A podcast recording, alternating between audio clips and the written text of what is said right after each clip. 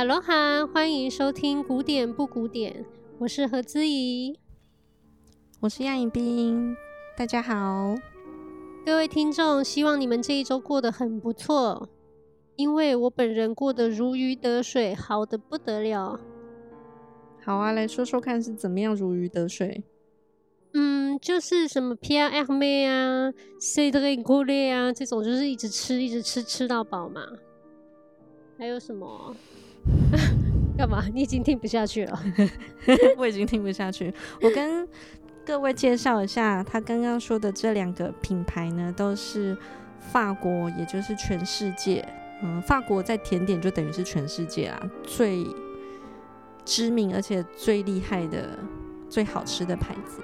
最好吃的两家啦，对我来说啊，对我来说也是。以前 Hermé 独占鳌头，后来 Grolet 杀出来之后，你就觉得哇塞，法国真是天才辈出。Hermé 这种大师，你从没想过就有人可以取代他，但是 Grolet 也没有到可以取代他了。但是你就会觉得说，哇，这新人的强到 Hermé 也要在后面苦苦追赶了。最近真的假的？就是这两三年呢、啊，我就觉得 Grolet 做出来的东西，就让你真的很惊艳。嗯，他当然不会像可能 Hermé 就是什么东西都是那种 masterpiece，很完美，无懈可击。Cédric Grolet 有时候让你惊艳到，就是你脑子会爆炸，或者你的味蕾会爆炸，想说哇，怎么会有这种组合，然后这么棒？可是它相对也会有一些东西很实验性，你会觉得说，嗯，这不太 OK。嗯嗯嗯，对。就是它是比较大起大落，但是它好的时候，你就会觉得说，这种想象力、这种视角很惊人，独一无二。那你吃了哪些甜点呢？因为 Cédric Grolet 这阵子他就嗯，好像为期三天嘛，我有点忘记，就是把它历来的水果系列全部都出出来这样。因为每一年每一季它的水果系列甜点都会不一样嘛，但是好像。最近就有三天是把它，它从开甜点店第一天有的水果系列，全部你都可以买得到，所以我就几乎所有都吃啦。没关系，不想聊了，不想听了是吗？我的中医师说我不能吃甜点，那你的人生很黑白欸。我跟你说，肠胃不好，人生才是黑白的，你不懂。不是肝吗？不是说肝不好才是黑白的吗？那这个可以常常换啊。那很烦呢，那不要活着好啦。所以我现在先把肠胃养好了，再再去吃甜点，是这个意思啊、喔？对，是这个意思。所以你现在吃对我来说没有什么影响。嗯嗯嗯，那我继续用那个美食美照轰炸你哦、喔。因为上周呢，何老师他一到他的老故乡之后，他就很兴奋的 po 了很多美食照，包括我最想念的可颂啊，什么各种面包。然后我一看到就太激动了，我马上在现实动态上面传送了一个爱心。后来想不对不对，这样子暴露了我的真心，让他太得意，这样怎么可以？所以我马上又连续按了很多个怒。我本来想要持续用美食照轰炸他，但是我看到他流露出的那一颗真心实在太可怜了，所以 我就决定饶恕他。又渺小又真诚的真心啊，真的太可怜了。哦，我跟你说，我昨天去那个 Frog，我超爱这一家，狂吃他们的薯条，他们薯条就有加 cheese 跟一些肉泥，肉泥有那种猪肉还有鸡肉的哦。那个是什么？一个什么店？就是一种嗯、呃，喝啤酒啊，吃垃圾食物的店。就是我还蛮爱的一间。是哦，那算是美式食物吗？嗯，算是，但是会加入一些法式的巧思，用法式方法改良的美式食物。对，就是你会觉得那个汉堡也是精致的不行，薯条也是都很有层次，因为薯条它就淋上那个 fromage cheese 跟。一些鸡肉泥啊，或猪肉泥，你就觉得哇，好有层次，好高级哦！你不是单纯的吃垃圾食物，那啤酒也非常好。诶、我在这里跟大家说一声郑重的抱歉哈，希望大家已经吃过饭了。那如果吃过饭了，也希望你们都吃过甜点了，因为甜点跟正餐是不同的味。嗯，因为我们这是一个古典音乐导聆的节目，那如果只有纯聊天不导聆，这样子好像显得我们很空一样。我很空，我非常空。那给你当有内容的，我当空包蛋。我要继续聊吃的，我肚子好饿哦。好好，你先不要吵。所以呢，我们今天要来介绍，嗯、假介绍，但是真聊天。的一个曲子就是普朗克写给单簧管的奏鸣曲第二乐章《Romanza》。说到这个《Romanza》，因为我就觉得它跟 Lorenzo 名字听起来很像。Lorenzo 就是我最近正在看的一个美第奇的影集里面的主角，那他是意大利文艺复兴里面至关重要的伟大人物。Lorenzo di Medici 是美第奇家族的第三代。嗯，我家附近就新开了一间意大利食材店。我昨天看到如获至宝，好像一个在沙漠迷途已久的羔羊突然久逢甘霖。我是不是用了很多成语？我 感觉你真的爱到。我就进去什么都给他买一轮。我还看到西西里面包。哇塞！我想说，嗯。啊，西西里有在产面包哦，那蛮干的，可是我还是很高兴。真的，西西里面包那么干，有什么好要买的啊？你不懂啊，我们自己涂一涂橄榄油就好了啦。哦，是哦，我们法国不喜欢这种啦。但是他的生火腿是真的非常好吃，我一吃就觉得我身在 Lorenzo 的家族里面，跟他一起穿着同一款睡袍，好变态啊，有一点。好，来假介绍一下。好啦，既然我们的何老师回到了法国，那我们今天就要再继续来介绍我们最爱的法国音乐。今天要来介绍就是普朗克的的什么？你不要脑子这么空，那个洞还没有补上去啊？还没，还没。我现在一心只想吃，我超饿的。不是刚吃过早餐哦？嗯，不够。嗯，我懂，我懂这种感觉。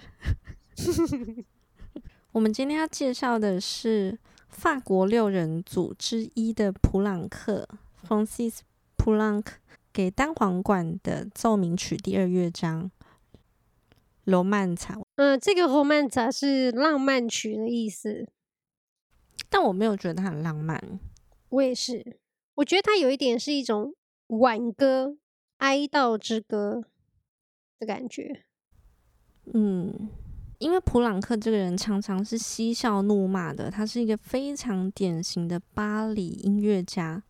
我觉得他厉害就在于用他的音乐表达出了巴黎人的嘲虐、幽默跟不屑、尖酸刻薄，对，讨人厌。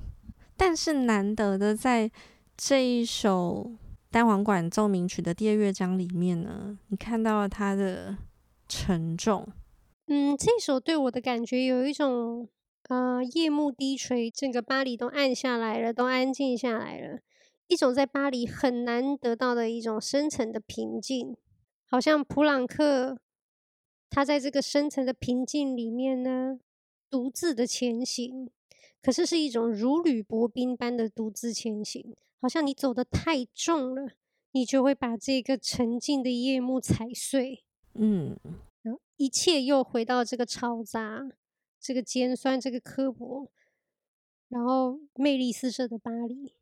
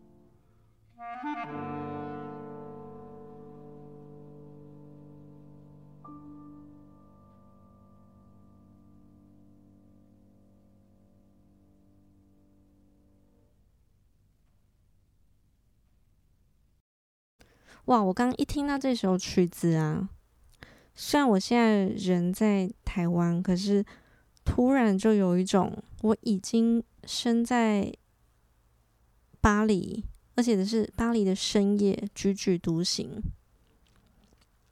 然后气温是很冷的。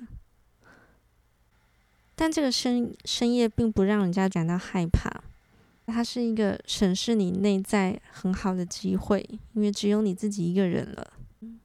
我觉得气温啊，或者是周遭的一切，常常会对一个人有想不到的影响，就是你难以想象有这么巨大的影响。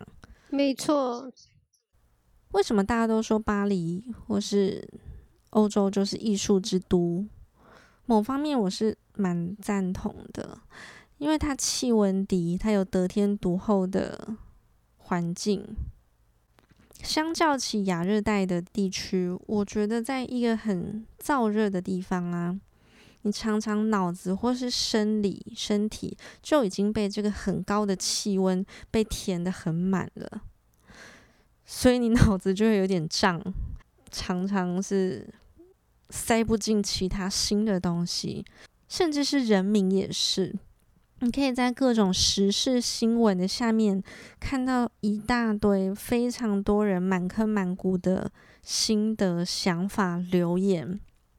当然，这是一种热衷交流，也是很不错的。可是，你很难在这些满坑满谷的想法中找到一丝新意，因为这些都已经是很约定俗成。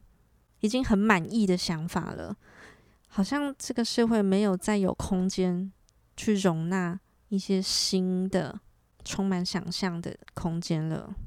嗯，很赞同。就是天气热的时候，真的你没有多余的空间思考了。嗯，就是烦，烦烦烦烦烦。相较起来，在温度低的地区的时候，因为你的身体感觉被抽得很空，你就一直很想要拿一些东西啊、毯子啊、外套来填满自己。同时，我觉得心也会释出很大的空间。你突然觉得好多事情都有可能性了，而不是在满意的状态下什么都没有办法再加入了。嗯，这是一个很恨天气热的一个女士的评论。我们谢谢他。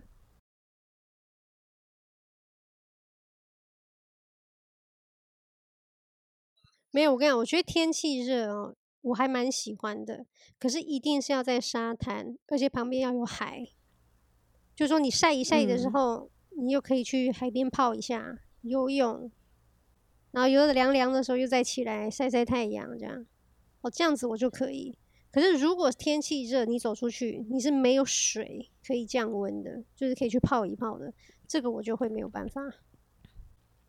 好，回到这首普朗克，我觉得他就是因为气温很低，所以他脑子里面有各种自问自答的剧场，好像这个时候他的第二个人格也有空间可以跑出来。这真的跟气温低有关系吗？我不管了，反正一切都是跟气温有关系。因为在气温很低，而且很安静、夜深人静的环境之下，他这样子的，好像一个人漫无目的的往前走着。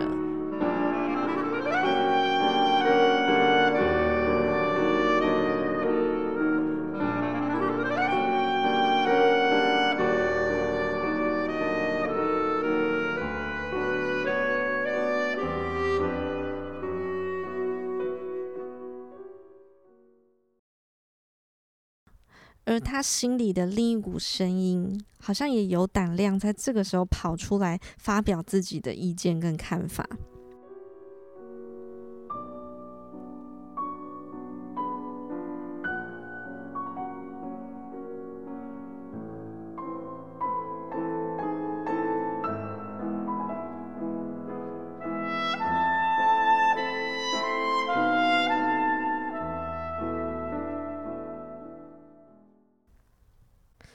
说，我觉得钢琴就是他第二个人格。他是在白天不敢出来的，夜晚的时候他才能偷偷窜出来。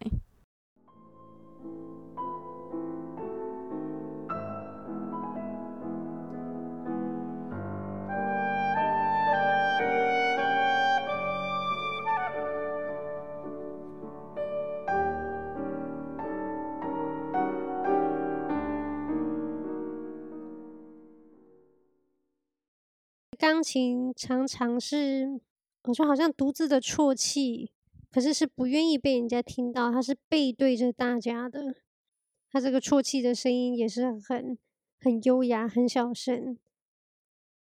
你是看着他的背影在抖动，你才知道他在偷偷的啜泣，这样。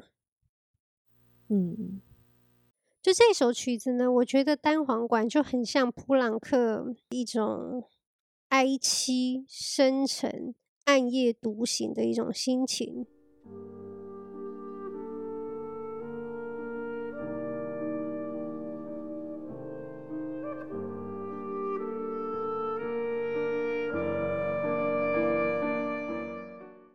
然后呢，钢琴是他在这个心情之下有点控制不住了，快要 collapse，快要崩溃了。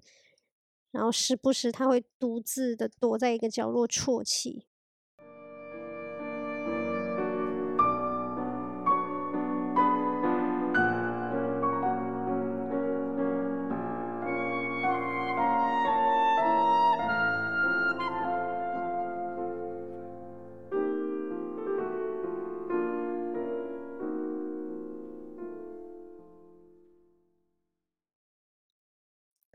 就是你可以说这两个乐器好像是同样的心情，好像在讲述同样的故事，可是其实你往深一点看，又那么多不一样。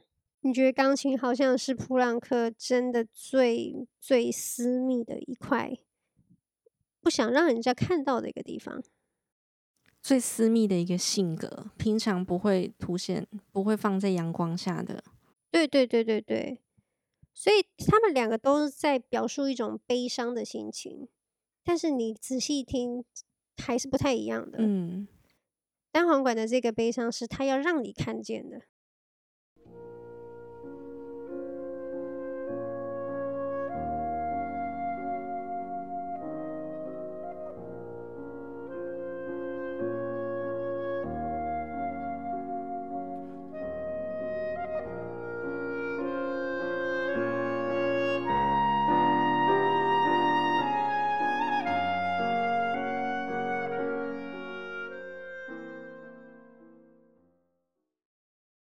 但是钢琴是对他他最私密的自我，我也这么觉得。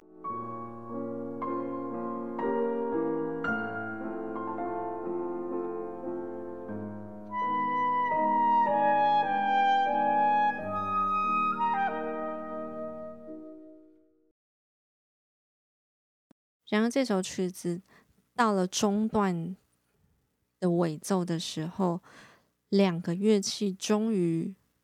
停止了一问一答，好像终于走向同一条路了。可是你听听那个声音，却是这么的诡异、不和谐，又带着一点巴黎人的嘲讽。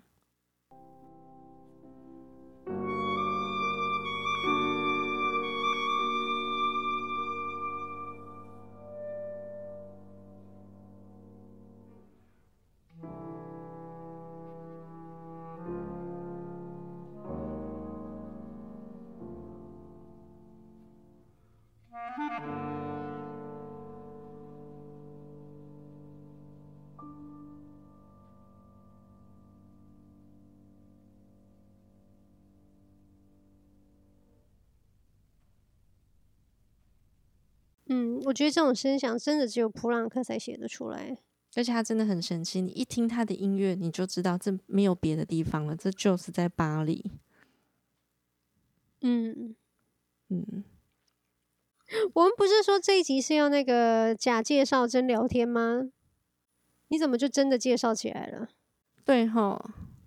可见我真的是一个很有内涵的人呢。不要脸，无耻，不准剪掉，不小心就展露我的真内涵。我本来想要隐藏的啦，跟普朗克一样，无耻。希望大家听了这首普朗克的单簧管奏鸣曲之后，也会觉得自己好像在巴黎旅游一样。